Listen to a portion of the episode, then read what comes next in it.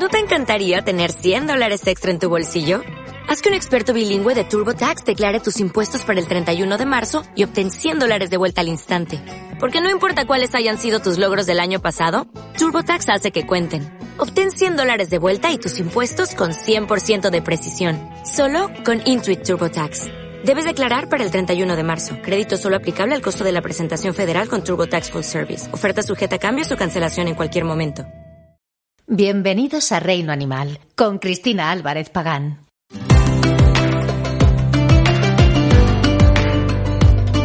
Si eres un amante de los animales y de la naturaleza, Reino Animal es tu espacio. Pasión y respeto por el mundo natural, entrevistas, expertos, historias únicas, orientaciones para conocer y entender mejor el entorno salvaje. Suscríbete a Reino Animal en iVoox, Apple Podcasts y Spotify e introdúcete en el mundo natural. Reino Animal. Damos voz a los que menos se escuchan.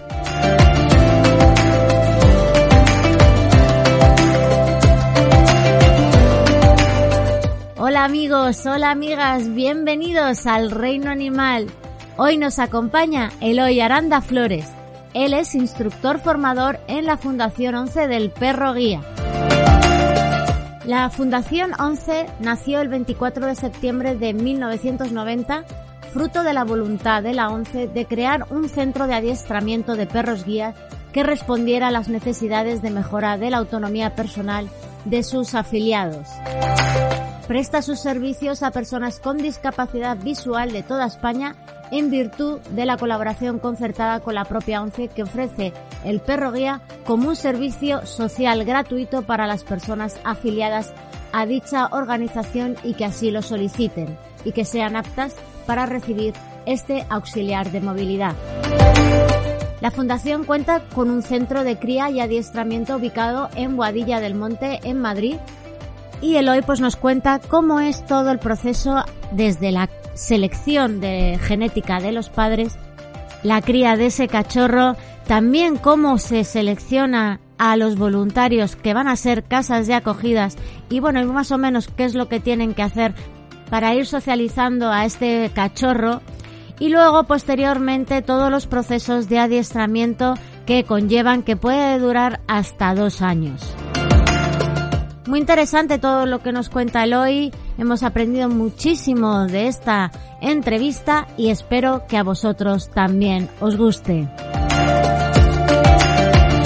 Soy Cristina Álvarez Pagán y como cada semana estoy con todos vosotros en el reino animal. Bueno, bueno, ya nos acercamos a los 900 suscriptores en Icebox. Muchísimas gracias a todos vosotros, porque sin vosotros esto no sería posible.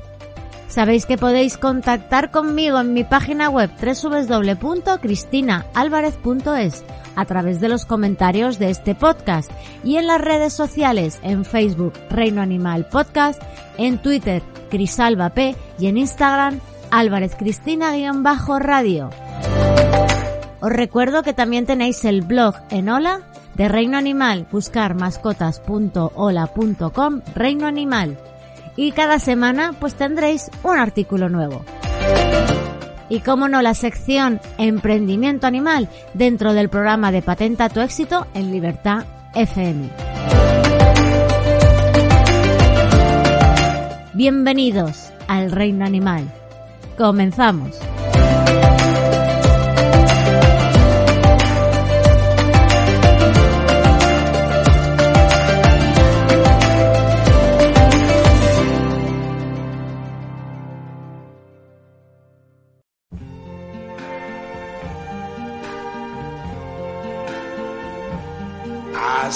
Trees of green, red roses too. I see them blue for me and you. And I think to myself, what a wonderful world. Bienvenidos al Reino Animal y con esta canción de Louis Armstrong, What a Wonderful World, damos la bienvenida a Eloy Aranda. Muchas gracias, Cristina. Muchas gracias por la invitación. Y bueno, también quiero anticipar que puede unírsenos, como ya acusáis, a, a, a Joe, que es un, un, lorito de Senegal que le encanta ser entrevistado también. Bueno, y bueno, ¿desde cuándo lo tienes? Este yuyu en concreto lo tenemos hará unos cinco años. Fue rescatado. Sí. Fue abandonado el pobrecito en las instalaciones que tiene mi familia en, en Ibiza, en Baleares, un centro de protección animal. Y bueno, determinamos que tenía que venirse a casa y se vino, pero bueno, fuimos un poco incautos y, y hay que sufrirlo para quererlo. Ya. Sí, sí, eso en algunos programas hemos tocado todo el tema y la verdad es que son, son especiales. Sí, sí, pero bueno, aprendizaje garantizado. Eso es. Bueno, pues cuéntanos un poquito, pues de dónde te viene a ti el amor por los animales, porque está claro que no solo de perros vamos a hablar. No solo de perros vive el hombre, es cierto.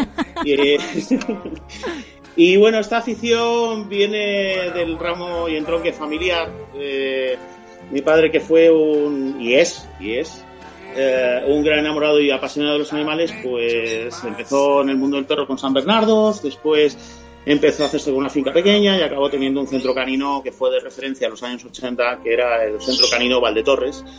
Eh, y este centro, pues bueno, criábamos allí 32 razas de perros, eh, había 5 o 6 entrenadores en plantilla, hacíamos mucho trabajo, publicidad y cine, eh, y bueno, y finalmente también antes de que mi padre se desplazara para Baleares para tener un poco más de tranquilidad, estuvimos también trabajando con la Guardia Urbana, bueno, policía local sí. de Alcobendas, en la creación de su primera unidad canina y bueno, un sinfín de cosas. Y bueno, en las exposiciones de belleza y estas cosas, ¿no? El utillero, el utillero, era el utillero Sí. de la familia y bueno, fue una, una buena base y, y un gran caldo de cultivo para lo que venía después, sí. No, está claro que en tu casa es, es familiar, ¿no? Y que no podía ser de otra forma que no te gustaran, obviamente, porque si no serías un bicho raro.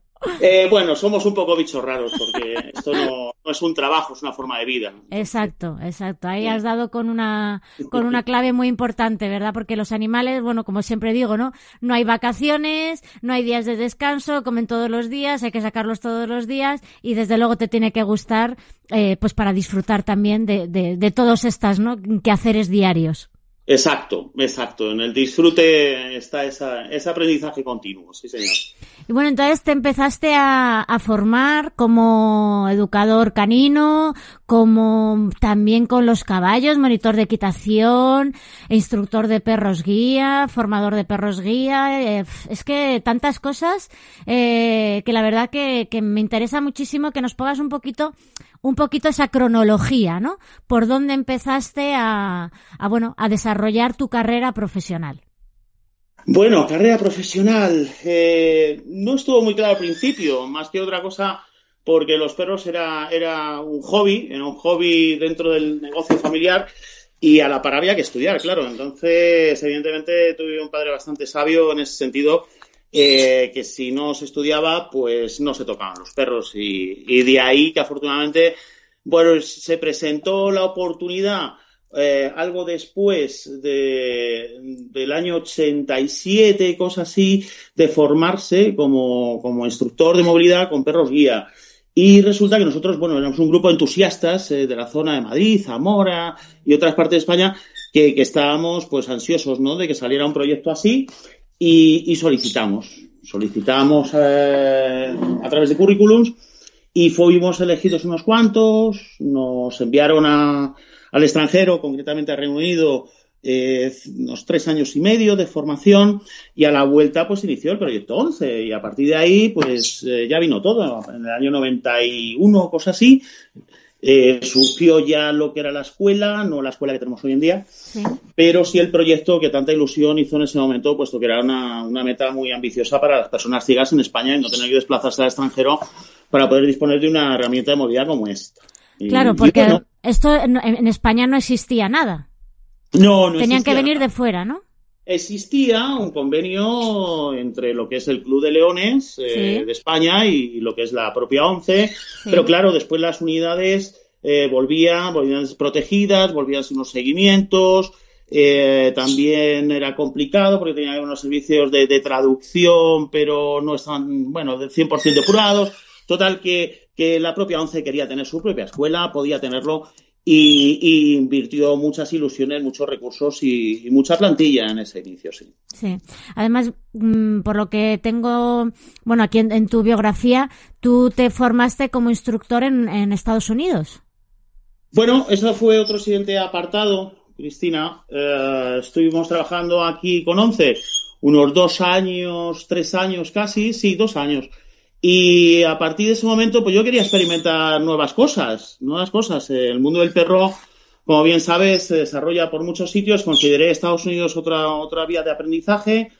Y bueno, tramité la famosa tarjeta verde cuando era un poco más sencillo, hace unos años. Y bueno, mientras tanto, pues hubo que esperar, y hubo que esperar que mejor oportunidad que echar un cable de nuevo en, el, en, lo que era la filial del negocio de Madrid en, en, Ibiza Baleares y ya teníamos allí caballos. Y entonces, bueno, allí ya estuve desarrollando los conceptos que yo tenía de equitación que me vinieron muy bien para, para continuar aprendiendo otras ramas eh, de, de, trabajo con la sensibilidad del animal, como claro. tú muy bien sabes. No, es que eso es muy importante porque muchas veces separamos, ¿no? Pues la, las disciplinas o las acciones y es que el mundo animal hay muchas cosas que están, bueno, te diría que muchísimas relacionadas, interrelacionadas y lo que aprendes con uno lo puedes desarrollar también con otros. Correcto, correcto. Y, y yo creo que en esa versatilidad está el manejo y, y el respeto por los por los animales, ¿no? Sí. En general, ¿no?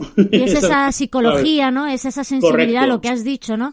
Yo sí, considero sí. estos son sentimientos. Sí, que a sí. veces eh, no se pueden ni explicar bien con palabras. Exactamente. Hay que ponerse ma manos a la obra o a la rienda. No sé. ¿Y qué diferencia? Luego vamos a entrar en, en, profundidad con el tema del adiestramiento de los perros mmm, guía de la ONCE, pero ¿qué diferencia mm, puedes mostrar en cómo se hace aquí o cómo se hacía allí en Estados Unidos? Bueno, eh, hay diferencias, pero son más las coincidencias. Sí. Son más coincidencias porque al final, al final del día, lo que realmente uno se desplaza muchas veces es para buscar no solo filosofías, ¿no? De, de cómo trabajan uno, uno, unos sistemas u otros, sí. sino las mecánicas. Las sí. mecánicas al final del día, los procesos. Sí. Creo que son mucho más importantes a veces que el producto final, porque si no hay proceso correcto, no hay buen producto final. Entonces, Exacto. Eh, lo, los procesos era lo que yo más iba buscando, ¿no? Eh, procesos diferentes eh, para llegar a, a, la misma provisión de servicio mm. y, y, desarrollo personal, siempre. Siempre. siempre. Bueno. Yo creo que, que, estamos ahí todos eh, constantemente detrás de la innovación. Eh, me ha gustado aportar mucho cuando he estado esta etapa de 10 años en, en, el Departamento de Innovación de la, de la Fundación Celperovía. Sí. Y, y, es algo que tenemos que estar en continua evolución, especialmente con seres vivos. Hay Total. que evolucionar al ritmo, al ritmo de los seres vivos. Exacto, ¿no? Es que aquí nunca se deja de, de aprender y el que diga lo contrario, entonces ya no va a aprender nunca más. Porque con ellos todos los días se aprende, ¿no? Y tocando toda, todavía sí. más di sí. diferentes... Mm, es que, es que son individuos. Al Son final, individuos. Exacto, sí. o sea, entonces tú, lo que a lo mejor para uno te va bien, para otro no, y, y, y siempre tienes que andar ahí un poquito tecleando. Sí, estoy, de acuerdo. Mira, una de las descripciones en general, en general, pero bueno, en nuestro, en nuestro caso, un poco más particular, eh, es que, bueno, al final del día esto es una mezcla de ciencia y de arte. Sí. Este trabajo. Total. Eh, en el cual tienes que volcar muchas cosas. Entonces, bueno, ocurren cosas bonitas después, sí. eso sí. Eso sí. Bueno, pues es que la verdad es que es muy interesante. Ahora, como decía, vamos a tocar un poquito más en, profundiza, en profundidad lo que es eh, el proyecto 11, la Fundación 11. ¿Cómo, eh, bueno, a ver, vamos a poner un poquito pues esa cronología, ¿no? ¿Cómo eh, seleccionáis eh, al futuro perro guía? y qué pasos a seguir son los que vais haciendo hasta conseguir entregar ese perro al usuario. Pues sí, Cristina, son múltiples los pasos. Los pasos que hay que dar son muy variados, además, y eh, tienen que estar todos muy, muy interconectados. Esa es una de, de, de, nuestras misiones también a nivel interno, el tener una, una interconexión para llegar a ese, a ese, producto de calidad que se va buscando, porque hay una máxima, el perro ya no, no nace, se hace, se va construyendo sí. y se va construyendo desde el principio, incluso antes de que nazca, con una sí. cuidada selección de, de reproductores, sí. eh, que genéticamente están seleccionados y cada vez seleccionamos más por la sencilla razón de que los perros guía hacen un trabajo que, que es de los muy poco instintivos y sí muy cognitivo. Sí. Entonces, para llegar a eso, no solamente las técnicas de, de adiestramiento adecuadas o la educación del cachorro son suficientes. Eh, hay que hacer un- una selección genética que nos provea de esos temperamentos que vamos buscando. ¿Y los criáis vosotros? ¿Se compran? ¿Cómo es el proceso? De... Proceso, dime. tenemos, tenemos var- varias opciones, pero Sí. principalmente vamos alimentando nuestra cabaña de cría, Sí, porque es en la que confiamos para tener una linealidad y tener pues una constancia debido a que después pues hace poco pues bueno vamos manteniendo relaciones con otras escuelas y con otras organizaciones a las cuales eh, pues vamos intercambiando material eh, de trabajo y para eso tenemos que tener una seriedad, ¿no? una seriedad a través del, bueno, de mantener una línea más o menos no rígida, porque admite una flexibilidad y en algunos momentos que, pues bueno, que los, con- los departamentos oportunos consideran adecuado eh, trabajar o alimentarse con otras líneas de sangre, pues ya se trabaja con otras líneas de sangre y o razas. También Claro. razas pueden experimentarse. claro, porque mm, lo que estamos más acostumbrados a ver es el labrador y golden, ¿no? Correcto, sí. Labrador y Golden. Y, y permíteme la gracia. Y Labrador y Golden, pero por cruce de ambos. Ajá. Eh, en el cruce de Labrador y Golden eh, tenemos unos individuos que son muy buenos o, o tienen unos temperamentos muy templados para, para poder acometer las necesidades de entrenamiento ¿no? y posterior eh, emparejamiento con el usuario. También el pastor alemán es un gran, un gran aliado nuestro. Sí. Eh, debido que, bueno, mm, yo soy una persona que me encanta el labrador retriever, creo que es una, una de las razas clave, ¿no? En, Sí. en la presencia con el ser humano, pero las razas de pastoreo soy un, un gran amante, un gran Sí. amante de pastoreo y la iniciativa es algo, es algo, es un valor temperamental, ¿no? Que, que a nosotros nos, nos viene muy bien para cuando se trabaja con una persona ciega, que, el- que un animal tome decisiones y que esas decisiones sean seguras, están pues muy valoradas, ¿no? Eh, utilizamos otras razas, el Golden Retriever también a más baja escala y bueno, y últimamente se ha incorporado lo que es el cruce de labrador y caniche, el, el famoso la- labraniche, que lo llaman. Sí, sí, sí, sí. qué curioso. Es otro sujeto que, bueno, ah, puede con las funciones que Sí. son requeridas a un perro guía, Sí. tiene un tamaño, un peso, un manejo, que es lo que más vamos buscando, que un perro tenga ductilidad, ¿no? Sea dúctil, ¿no? Al manejo y flexible, eh, para, para que una persona con una discapacidad visual pueda beneficiarse, ¿no? De, de ese trabajo que después da en la calle. Pero vamos, mm, experimentar, experimentamos poco y lo que intentamos eh, más es reafirmar lo- lo- los Lo que pilares, hay, ¿no? Que se trabaja. Sí, sí, sí, sí. Entonces, una vez que ya tenemos pues este cachorro ya seleccionado, ha nacido, ¿qué hacemos con él? ¿Qué pasos hay? ¿Qué pasos hay? Uy, cuánto cariño y, y cuánta inestabilidad también puede causar un cachorro de pequeño y cuántas cosas bonitas al final del día en su conjunto te dan, ¿no? Como animal, además, animal el cual va a cumplir una función social y en el que hay puestas pues muchas esperanzas, aparte de Sí. ser pues toda una experiencia para una familia educadora, ¿no? sí. Pero bueno, ese, ese cachorrito va, va a ubicarse en casa de una familia, ¿Con, con qué Eh, tiempo lo dais? eh, unos 55, 56 días, más o menos de Ah. O edad. sea, súper pronto. O sea, vamos, en cuanto se cachorrete, Sí. Claro, claro. Ajá. Para que lo que es la introducción en sociedad pues sea favorable. Sea Sí. favorable para todo lo, lo que el animal posteriormente bueno, pues va a tener que aprender a interiorizar como parte suya. Que Sí. Eso es una de las, de las funciones más importantes cuando se ubican lo- los cachorros en domicilios. ¿eh? ¿Qué buscáis en esas casas de acogida? Vamos buscando pues cosas muy normales, no vamos buscando ni entrenadores de perros, ni domadores de fieras, ni nada de eso, cosas muy normales, pues personas, las, las personas piensan que, de- que tienen que tener niños, pues no tienen por qué tener niños, y después el perro es, es expuesto a niños, Sí. eh, pero familias muy normales, monoparentales, o con muchos niños, o con muchos tíos. es, Sí. indi- es indiferente. Lo que nos interesa es que el, el animal esté expuesto a una serie de cosas que nosotros indicamos a través de los seguimientos que, que oportunamente se hacen después. Sí. Y que clínicamente venga a cumplir con los protocolos que tiene asumidos la escuela y de obligado cumplimiento. Entonces, a partir de ahí, bueno, se genera una, una experiencia y un contacto con la escuela cara a, a, lo que es invertir esfuerzos y sobre todo emociones al final del día para, para, para que ese perrito pues pueda llegar a las manos de una persona ciega y se, y se haga un equipo, ¿no? Claro. es un camino de 10, 10, 12 meses de convivencia con la familia que es muy interesante. Sí, pues mira, yo hace unos días, justo además me hizo mucha gracia, eh, pues porque tampoco los ves muchos, o sea, los cachorros. Y, y sí que había una señora con un cachorro de labrador, canelita, que iba por el tren y, y me hizo muchísima gracia verlo porque era, es que es, es que es como un peluche andante, todo le llamaba la atención, iba oliéndolo todo, pero además con también de así como un poco destartaladote, ¿no? Así Es. Y es Sí, que son sí. para comérselos, con Sí, su peto. Exacto, exacto. Y, y bueno, y eso es lo que vamos buscando. Mm, yo tenía un compañero que tenía, decía, perro curioso, perro inteligente. Y, y tenía mucha razón. Eh, necesitamos esos cachorros que sean vivos, que les preocupe y que les interese el entorno Mm. y que sean luchadores, como, como somos todos en la vida, ¿no? Luchadores Sí. sociales eh, para que ese perro pues crezca sano y no pretendemos tener un, un cachorro con cinco o seis meses que se comporte como un perro de tres años. Sería totalmente surrealista, porque si no, lo malo sería que ese cachorro después, con tres años, se portaría como un bebé. Y entonces claro.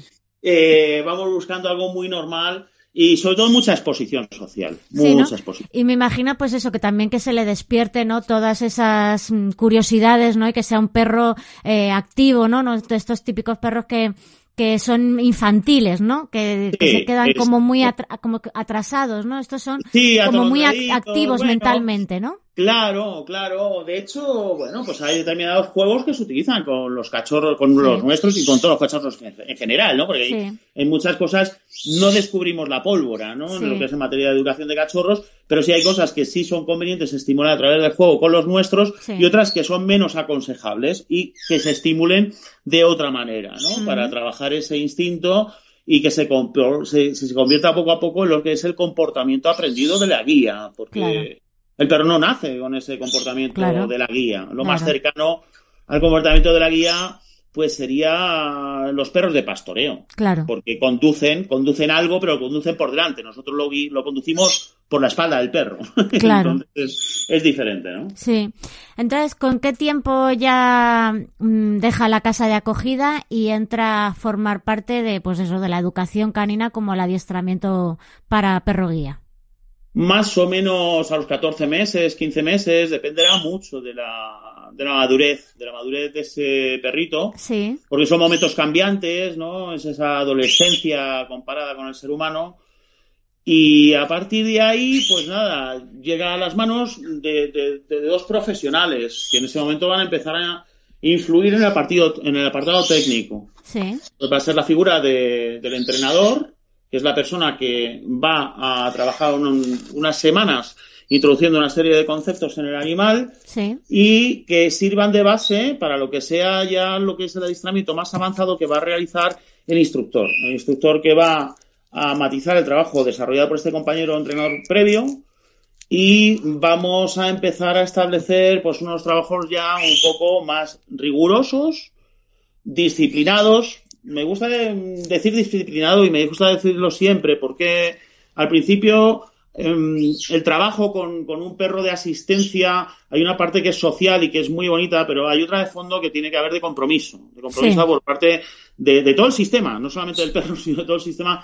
Y el animal, eso, eso es un proceso, no, no surge de la noche al día, ¿no? Y de ahí Sí. que, que el entrenamiento de un perro sea complejo, ¿no? Sí. Eh, los instructores lo van a tener otra serie de semanas, como comentaba, y van a buscar posteriormente el perfil más compatible de emparejamiento con un usuario de la ONCE, que ha solicitado el perro, pues en el momento que lo hiciere, Mm. y, y está en fase de lista de espera, lista de espera para posteriormente eh, concedérselo a la escuela a través de un curso, un curso de adaptación eh, de perro guía, que puede, Claro. puede ser de varios tipos, ¿no? Y a partir de ahí, pues nada, la escuela En ese momento que se produce el curso, eh, es un momento que, es muy, muy entrañable porque el, la familia que cuidó de ese cachorrito, ¿no? Y que logró que, llegara a ese, a ese estrato de, de, perro guía graduado y cualificado, eh, se le invita, se le invita a la escuela que comparta, pues, con el usuario, pues, unos días antes de marchar, eh,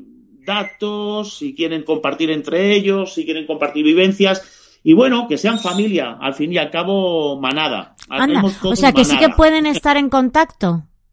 Pueden estar en contacto, ah. no hay ninguna prohibición al respecto, siempre y cuando nosotros respetamos la ley de protección de datos, como sí. es lógico, mm. y en, nosotros hacemos de correa transmisora para que mm. ellos se conozcan, y si en ese encuentro esas personas deciden intercambiar datos, pues se los intercambia, pero nosotros, ah. evidentemente, por LPDs no, mm. no debemos ni podemos. Ajá. Sí, sí.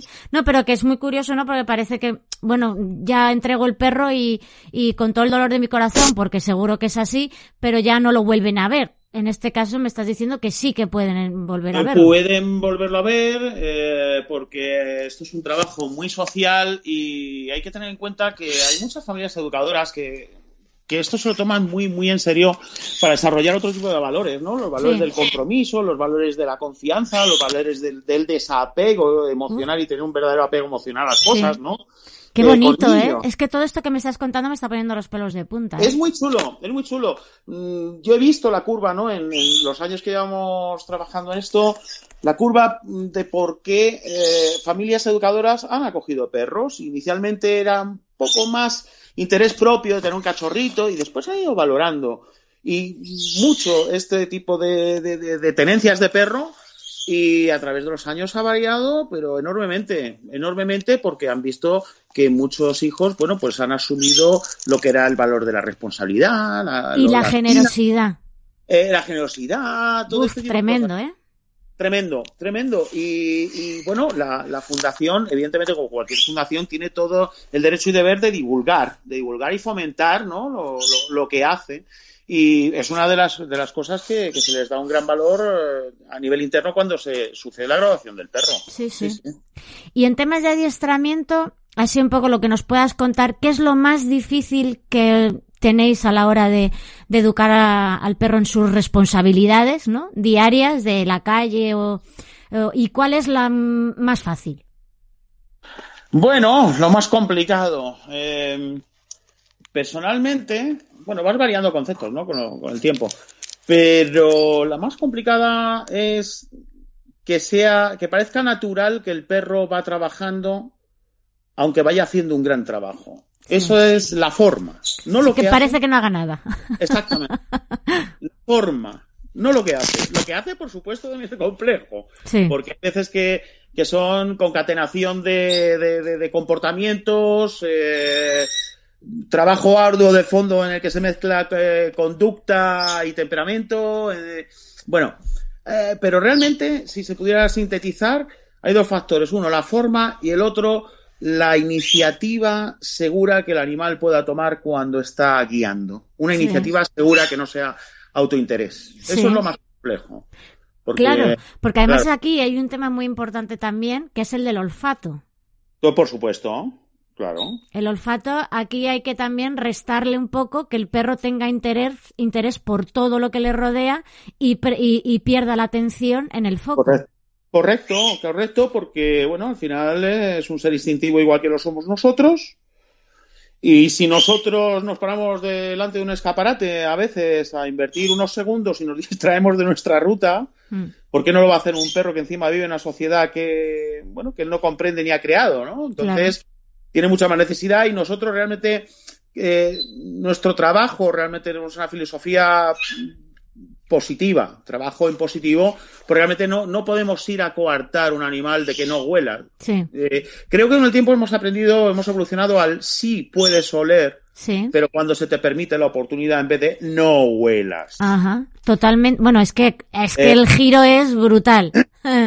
Mm, eh, cuesta porque la tendencia es, venimos de, de, las formas de trabajo más clásicas ya, y bueno, imposición. que son correctas, son de sí. correcta aplicación. Yo mm. comparto muchas cosas que son eficaces y, y, son correctas desde el punto de vista del bienestar animal, pero eh, tú no te haces trabajar a un perro, tú le convences al animal de que está asumiendo una responsabilidad y que encima le agrada. Claro. Entonces, eso es un proceso, no podemos meterlo en la cabeza de un animal eh, en dos meses de trabajo. Hombre, claro. Esto... Necesitamos pues ese, ese, año y medio, casi dos Sí, años, sí. de forjar a fuego lento pues esa, esa crianza, con esa genética, con esas formas de trabajo y después la clave el emparejamiento con el usuario, porque el perro puede llegar a ser un buen un, un gran perro guía, pero necesita del usuario adecuado también que Claro. complemente esa unidad, porque para nosotros al final del día es una unidad. Claro, pero es que aquí estamos hablando de que damos por entendido de que eh, al usuario le tienen que gustar los perros, porque si no, también es un pena. poco, un poco complicado. Exacto, exacto. Hay personas que incluso con el tiempo de ser usuarios se dan cuenta de que realmente ellos pensaban que les gustaban los animales, pero después se han dado cuenta que les han gustado incluso más. que han pasado también de un conocimiento de lo que eran los animales un poco fuera de lo que es lo normal mm, y habría que definir qué es lo normal, ¿no? ya, claro. Dentro de lo que es que es tener un perro bajo circunstancias normales. Sí, Eh, y bueno, tenemos todo tipo de valoraciones, ¿no? A través de los usuarios que, la escuela ha tocado, ¿no? Porque son miles, son miles, son cerca de tres mil y pico usuarios los que han pasado por la escuela durante los últimos 30 años, ¿no? Que hacemos este año. Y, y bueno, es, no sé, en general son, son sensaciones. Eso es un trabajo en el que trabajas mucho con las sensaciones, con las sensaciones puestas también a, a pie de pista en la calle. El público es algo que tenemos que, que siempre agradecer al público, que cada vez hay, hay una mejor respuesta y mejor conocimiento de lo que hay que hacer para favorecer, ¿no? Porque hace años, pero bueno, como somos en este país, ¿no? Eh, incluso había gente que te probaba el perro, ¿no? Le tiraban comida, o, le tiraba, o se ponía en medio del- del perro y la persona ciega para ver si el perro sorteaba y trabajaba. Son Pero- cosas que, que, que forman parte un poco de la picareja española, ¿no? Eh, pero ¿de verdad me estás contando esto? Pero- sí, sí, sí, pero te lo cuento como anécdota de hace 30 años, ¿eh? Ah, bueno, vale.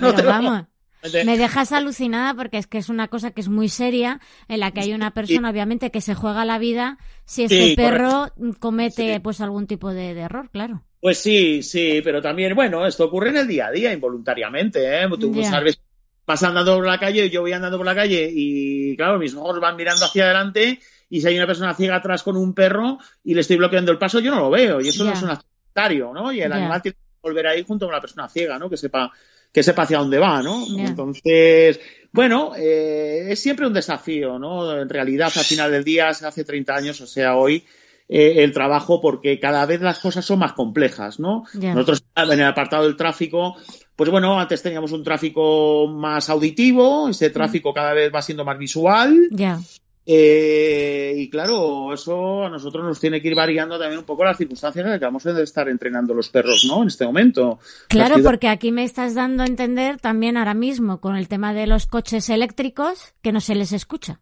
No se les oye. Correcto, correcto, porque además la persona ciega tradicionalmente ha cruzado, entre comillas, de oído. Sí, La persona ciega cruza cuando el flujo de tráfico le es favorable Mm, y en ese momento toma la decisión de cruce.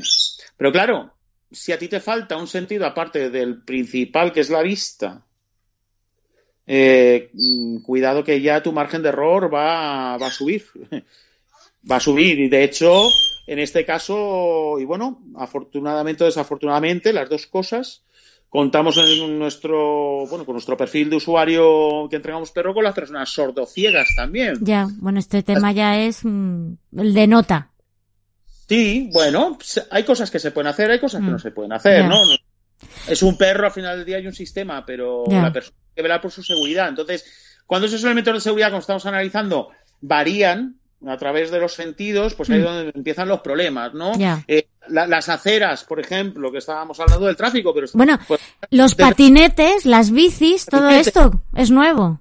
Claro, todas las, las áreas de coexistencia que se llaman estas que, bueno, que, que conviven, tráfico, personas, animales, es toda una plataforma única y, y- y, bueno, es por donde discurre. Esa es la tendencia, ¿no? En toda Europa y, y todo eso va pues afecta a la movilidad de una persona ciega y una persona ciega con perro le afecta igualmente. Lo que pasa es que tiene la herramienta que es el perro que le ayuda ¿no? Eh, a realizar estos recorridos de una forma más segura, porque, claro, hay que recordar una cosa, Cristina, eh, los entornos son cambiantes para las personas y para las personas eh, videntes, ¿no? Hmm. Entonces, moverte dentro de esos entornos cambiantes es complejo, ¿no? De ahí que siempre hago ese llamamiento a la sociedad y dar las gracias hoy en día por, por, por esa colaboración, ¿no? Que hace con el tema de, de, bueno, de, facilitar la accesibilidad a las personas ciegas y, y, bueno, y voy a aprovechar de paso y todo esto mm, después, eh, todo esto regado de fondo, pues afortunadamente ONCE ha logrado algo muy grande ahí también, porque tiene esa presencia social a través de la venta del cupón. Y, y bueno, ha habido una conexión entre, mira, se ve el producto, oye, que que la ONCE apuesta por él, eh, los perros guía. Eh, estamos presentes en las calles, ¿no? Y si eso, el apoyo público es súper necesario para, para, los temas de accesibilidad. Pero el, el, otro apoyo, que es el de económico, mmm, afortunadamente lo recibimos a través de la ONCE, ¿no? Entonces, claro. Eh, en, que al final la persona ciega, pues no recibe no recibe nada ni tiene que pagar nada por el perro. O sea, el perro mm. es un servicio social más que le da la ONCE sí. y, y punto, ¿sabes? Entonces, pues bueno, ¿qué sucede ahí? Que España en ese sentido pues tiene caldo de cultivo. Tú intentas hacer las mismas cosas que aquí en otro país y no vas a poder implantar el sistema. Va a ser muy complicado. Por tanto, siempre se agradece a España y como somos españoles, pues unas personas que nos movemos mucho, nos desplazamos, sí. tenemos una empatía, el tema de accesibilidad nos gusta a todos acceder a todos sitios, o sea, mm. siempre está muy cultivado, ¿no? Eh, y eso es lo que, lo que ayuda mucho a que una persona ciega con su perro al final pueda, pueda hacer. ¿no? Que es lo que quiere, sí. moverse, moverse. Y además es que, sobre todo en el tema de, de, lo del perro, cuando dices que tiene que además tomar sus decisiones, ¿no? Y lo comparabas también, bueno, pues con el tema del pastoreo, ¿no? Que tú eres un, un experto en el tema del pastoreo deportivo también. Uy, no, no, no, por favor, que no te oiga nadie, no, yo no soy experto. bueno, practicante. Soy un nivel inicio, inicio aprendiz. Inicio aprendiz, bueno, pues inicio aprendiz. Que llevo todos los años ahí arrastrando y ya lo haré más, más adelante de cómo quiero hacerlo. Pero es que hay muchas disciplinas que la gente desconoce a nivel deportivo, ¿no? Yo desconocía esta. Esta, Ajá. bueno, también eres competidor y comisario de OSI. Y, sí, obediencia deportiva, correcto. Eso eh, es... ¿Qué es el OSI? Cuéntanoslos para los oyentes. Bueno, la obediencia en clase internacional, OCI, sí. es un, un, reglamento que depende de, de la Federación Cinológica Internacional y, sí. y, a través de la Real Sociedad Canina de España, la RSC, pues se desarrolla anualmente pues la figura del Campeonato de España, pruebas deportivas de clubes, eh, campeonatos del mundo, mundialitos y estas cosas, ¿no? Sí. Eh, es un reglamento, es un reglamento muy interesante, es una disciplina en la cual se combina o se valora por parte del juez principalmente lo que es la velocidad de ejecución de los ejercicios junto con la precisión de los mismos. Y bueno, eh, tiene que gustarte mucho esto de los perros porque es sí. muy desesperado para llegar a donde se quiere llegar siempre. Muy sacrificado y sobre todo muy... para llegar al nivel, ¿no? Pues que uno quiere, sí. Pero bueno, eh, la, la, llevamos practicando en España desde hace 15 años. unos unos cuantas personas fuimos los precursores en el club de, de Bocalán, de, sí. de, de, Teo Mariscal, perdón. Sí. Y a partir de ahí, pues nada, sumó, sumó, sumó, hasta que hoy en día eh, en es, hemos logrado que este año, en este año, se haga el Campeonato del Mundo en España. Se Ajá. hará, si todo va bien, en, en, en, este país. Y a modo de prueba, se ha tenido el año, lo que ha sido el año pasado, finales del año pasado, eh, la Job de Reus, que es un memorial, es un precalentamiento para el Mundialito que se hizo en San Sebastián de los Reyes y tuvo, tuvo bastante, bastante éxito. El equipo español los últimos tres años está funcionando, que es una maravilla. Y, y, creo que el equipo español y la gente en OCI de aquí a otros tres, cuatro años va a seguir dando unas muy buenas emociones a, al público del mundo del perro, porque sí. hay mucha, mucha persona bien formada, con buenos perros, en buenos momentos de trabajo y, entre comillas en la cola de impresión sigue habiendo mucha cantera buena. Entonces, bueno, es un buen momento que llevo mucho a construir, pero, pero se está que lo que interesa, ¿no? Eso es un poco la OFI. Pues sí, es que yo cada vez voy conociendo muchas más disciplinas, bueno, el Mundiorrin eh, también, eh, bueno, cada una tiene su, bueno, su esencia y su encanto, y, pero sobre todo también lo que percibes, ¿no? Es esa conexión entre el perro y, bueno, y su dueño, obviamente, ¿no? O sea, es, es casi que sin hablar se hacen y se ejecutan una serie de, ejercicios que a mí se me ponen los pelos de punta. Correcto. Correcto, porque al final, mira, tienes toda la razón. Eh, tú la técnica de trabajo la podrás mejorar o no mejorar. Determinados conceptos también. Las herramientas también con que trabajas. Ah, pero hay una cosa, y, es, es, sobre lo que nos basamos todos, absolutamente todos, como has comentado, el vínculo, ¿no? Y mm. todavía se tendrá que hablar mucho de lo que es el vínculo y el trabajo del vínculo en el perro de trabajo y, en el ser humano en general, ¿no? Con el animal. Eh, creo que estamos todavía muy en pañales de, mm. de, cómo profundizar en ese, en ese área, porque son de las, de las que más tarde se han desarrollado por parte del ser humano. Yo creo que tenemos que ser conscientes de eso también, ¿no? De, dar un apartado especial al vínculo que al final es, es la esencia sobre lo que se monta lo demás, ¿no? Si tú no tienes buen vínculo, tienes muy buena metodología de trabajo y unas instalaciones brutales y unos coches para transportar perro, pero no tienes vínculo, ya sabes, no, tienes perro. No, no. Está claro, ¿no? Que cuando le vayas a pedir, pues va a decir, mira, chaval. Exactamente. Tú funcionar de 8 a 2 y yo de 4 a 8. No. es que es verdad, es que muchas veces la gente se piensa que esto es como un coche y no. No, no, estamos hablando de seres vivos que sienten y que un día a lo mejor, pues oye, no se encuentran bien tampoco. Y tú tienes que entender y saber ver exactamente cómo es tu perro, si le duele algo, si tiene un mal día, si tiene un poco de fiebre, si está contento, si está estresado. Y eso hay que saberlo y hay que saber mucho del lenguaje corporal de los animales. Sí, correcto, correcto. Por eso cuando, cuando tú tienes un perro de compañía, la palabra mascota, hmm. la cual desgraciadamente no comparto. no comparto bueno, es una etiqueta que obviamente pues, se nombra, ¿no? Que bueno, a hmm. su inclusión social nos vale. Sí. Pero para otras cosas podríamos hablar muchísimas horas, ¿no? Y debatir mucho sobre esa palabra. Sí. Eh, creo, creo que no solamente te metes ya en el mundo deportivo, competitivo, como se quiera llamar, no eres solamente tú, tienes un veterinario, tienes un jefe de, equipo, un jefe de club, eh, un compañero del grupo que te está ayudando. Eh, no formas tú solo al perro al final del día. Eh, es una relación de, vínculos, si te das cuenta de nuevo, ¿no?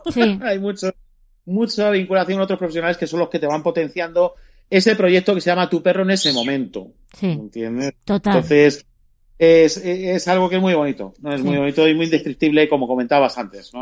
Todo esto de las diversas disciplinas y, lo que, y de lo que nos lleva en común a todos, ¿no? Sí. Y en el tema, un poco, pues porque está, que todo está relacionado, ¿no? Pero mm, como somos de, de, también, ¿no? En, en, este país, pues que tenemos que poner las cosas con etiquetas y cada uno en su sitio, ¿no? Eh, con la Fundación Bocalán, tú estás también como formador, eh, educador eh, canino, en temas para perros de asistencia. Vale, bien. ¿Qué diferencias hay entre el perro de asistencia y el perro guía de la ONCE? Muchas. En primer lugar, para aclarar, perros de asistencia son todos los que están incluidos en normativas y en, y en ley. Sí. Tenemos el perro de servicio para discapacitado motor, perro para sordo, perro de alerta médica, perro de autismo y perro guía para ciegos. Sí. Ah, nosotros exclusivamente en Fundación 11 del Perro Guía entrenamos perros guía para ciegos y personas con sordo ceguera. Exclusivamente. Sí. Fundación Bocalán trabaja perros de, de, servicio para personas en silla de ruedas. Sí. Perros detectores de, hipoglucemia. Perros de autismo. Mm. Y algún proyecto que otro relacionado pues con otras alertas médicas y otras cosas eh, que ellos saben. Sí. Pero no tocan perros guía para ciegos. Vale. Ujú. Eso para que, El- le- que nos quede claro pues a todos los oyentes que seguramente pues siempre hay algún tipo de confusión. Totalmente, totalmente, ¿no? Y puede, y puede darse a ello, porque evidentemente no todas las personas eh, sondean lo que son la- los conceptos que encierran, ¿no? Las denominaciones. Hmm. En este caso hablamos de perro de asistencia, pero bueno, banalmente decimos, bueno, la ONCE entrena perros de asistencia y la Fundación Vocal entrena perros de asistencia. Claro, Hmm. Pero para determinadas cosas. Exactamente, exactamente. Entonces, porque por debajo y de fondo, cuando se es profesional, como entiendo que son eh, profesionales, y no por decirlo, sino por la trayectoria que llevan en el mercado, las dos entidades, Sí. ah, funcionan con unos protocolos, funcionan con unos compromisos Sí. y funcionan en base a una ley. Entonces, eh, la ley es la que regula y al final del día tú para estar en una forma de- oficial operativo tienes que respetar la ley. Entonces, a mí me hace mucha gracia cuando hay personas que, que por un exceso de pasión y carencia de formación o carencia conceptual, pues hacen, se hacen mezcladillos, ¿no? Puede haber problemas conceptuales, ¿no? Pero, pero bueno, es simplemente desgranar bien, ¿no? Eh, qué, qué función está haciendo ese animal en ese momento y qué función tiene lo que es la entidad emisora del animal. Claro. No, no, es que es fundamental saber que cada perro, para determinados casos, pues se va a adiestrar de una forma totalmente diferente al otro y que esto no es un todo en uno. O sea, Uy, tengo, que mucho es como, bueno, a ver, este perro me trae la zapatilla, me hace el café y no sé, Sí. ¿sabes? Sí, sí, y sabe qué churros tomas también. ¿Sabes? Eh, Que trae el periódico, en fin. Todo, todo, vamos, no, yo no, me desprendería de un perro así jamás. Lo siento, me lo quedaría para mí un poco. Claro, que ya estamos hablando de que ya pretendemos robots, o sea, que no sé. Sí, y, y precisamente, y precisamente cuando, bueno, hay unas expectativas, porque creemos, creemos por el asunto de las expectativas que nos creamos y las mitificaciones de determinados conceptos. Ya. ¿Qué quiero decir con esto? Sí. Eh, un perro de asistencia, un incansable trabajador, eh, mi compañero, mi amigo, ya, pero 24 horas. Hmm. Vamos a ver, lo- mm, vamos a buscar en un ser vivo que no es de mi especie una funcionalidad Hmm. que no soy capaz de obtenerla a través de un ser humano. Sí. Mm, No me parecería justo. Sí. Entonces, ese concepto de, de- de perro de trabajo, porque al final es un perro de trabajo, Sí. Cuya prueba de trabajo es todos los días, no como, por ejemplo, vas a hacer una prueba de vencia deportiva Sí. y tú llegas, entrenas y un día compites. No, un perro Claro. está compitiendo todos los días de su vida. Exacto. Y eso es otro factor que tenemos que tener en cuenta, ¿no? A la hora, a la hora de, de- de- de saber de estos conceptos, ¿no? Eso es algo interesante. Sí, ¿no? Y que luego, pues si están en casa tranquilos, pues es un perro normal y corriente. Y normal y corriente. Normal y corriente, pero eso solo se sabe con la experiencia, ¿no? Claro. Entonces, volviendo al asunto de los mitos, Mm. eh, los mitos hay que derribarlos. Hay que Total. derribar con formación y con comunicación positiva, ¿no? Mm. Principalmente. Y esa es una de las tareas que creo que, que cualquier fundación que trabaje con, con perros de, de asistencia eh, es uno de los deberes que tienen, ¿no? Mm, Decir y dar a, a conocer al público cuáles son sus tareas, cuáles son sus, sus labores. ¿eh? Porque muchas, muchas eh, personas que solicitan perros de asistencia a lo mejor piensan que les van a solucionar. Solucionar nunca soluciona un perro. Es un perro de ayuda social realmente. Esa es perfecto. puntual. ¿no? Perfecto, Ese- esa nota es, es lo que, Mm. sobre todo, de ayuda. No tenemos ni hemos adquirido un robot. Exacto, porque asistilla incluso, sí, me asiste puntualmente, bueno, vale, lo, lo puedo admitir, el concepto, pero hay que evolucionar el concepto. Yo creo que es más una ayuda, es una herramienta viva, Sí. ¿m? que, que- que, claro, tiene sus ventajas y sus desventajas, Mm. porque eh, hay que ser crítico también para asumir el compromiso y sobre todo dar el real valor a, a lo que oferta un perro de este tipo. Hay que saber que el perro de asistencia también te puede tener unas ven- desventajas, tiene que Sí. Tienes que asistirle con el asunto de los temas clínicos, Claro. eh, rutinas de evacuaciones todos los días, unas Mm. necesidades que hay que cubrir por ser perro y que necesita para ser para tener su dignidad. ¿no? Obvio, eso vamos, no lo ¿Eh? dudamos, no lo dudamos. eh, hombre, para, para, para todo esto hay que, hay que tener la mente muy fría, ¿no? Y eso es Mm. algo que las fundaciones, eh, como comentábamos, cada cual a sus usuarios tiene que, trasladar, ¿no? Y es una de las cosas muy importantes cuando esa persona entra en lista de espera. Cuando entra, solicita animal, eh, bueno, pues envía la información que el centro le solicita y empieza a engrosar lo que es la lista de espera, porque mm. de otra manera eh, a lo mejor las expectativas no son correctas y realmente no necesita esa persona un perro un perro asistencia. Claro, hay que evaluar cada caso. comentas, ¿me claro, entiendes? Claro, no, no, evaluar cada caso, obviamente, y sobre todo para que luego en un futuro no haya problemas indeseados.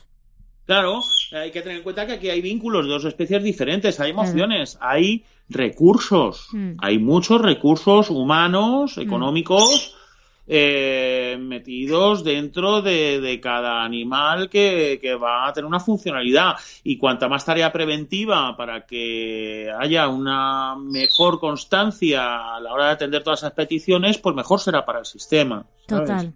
Eh, ahí has dado, vamos, con una clave importantísima, ¿no? Es que hay mucho trabajo, mucho dinero invertido, hay sentimientos, hay sensaciones y estamos hablando de un ser vivo. De un ser vivo, exactamente, que tú no puedes estar vinculando y desvinculando por caprichos mm, personales. Entonces, eh, bueno, pues el sistema, la, propia ONCE, junto en nuestro caso, junto con la Fundación ONCE del Perro Guía, trabajan muy en conjunto para poder tener esa batería de, de perfiles de usuarios que van a obtener, bueno, pues a través de nuestro trabajo esa herramienta en las mejores condiciones y sobre todo después el mantenimiento, porque es tan, tan importante eh, dar lo que es la atención en el ciclo de entrenamiento del perro y la conexión con el, con el usuario, la fase de la adaptación, como un servicio de por vida, porque al final del día son seres vivos y que tenemos una garantía eh, de compromiso con esos perros y con esos usuarios durante toda la vida laboral del perro. Total. Y de respetarlos como se merecen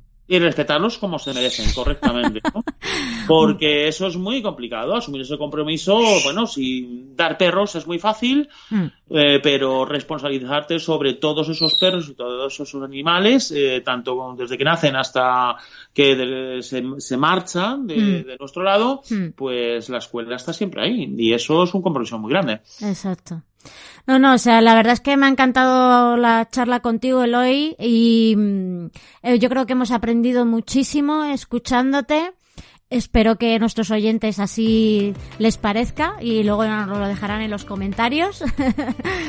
y, y de verdad, pues nada, Eloy, me encanta haber hablado, haber aprendido mucho y pues nada, quedamos también pues para tomarnos un café y conocernos personalmente y, ver también vuestro trabajo in situ. Pues encantadísimo de que te hayas sentido bien. Yo me he sentido muy cómodo durante la entrevista. Creo que que hemos charlado y debatido, que eso es interesante, más que preguntas excesivamente formales. Claro, claro. y, bueno, eh, acepto, acepto el, reto de tomar un café y, que conozca las instalaciones y, bueno, y que te acerques un poquito más a este maravilloso mundo que es el, que es el perro guía para ciego. Y, a través de la Fundación 11 del Perro Guía. Exacto. Es que es muy bonito toda la labor y hay que contarlo y lo que dices, ¿no? Es que Reino Animal es esto, es una conversación en la que hablamos todos y sobre todo traslado muchas veces pues las inquietudes, ¿no? Y las curiosidades de los oyentes. Muy bien, Cristina. Muchísimas gracias. A ti, Eloy, un fuerte abrazo y nada, nos vemos pronto. Hasta luego.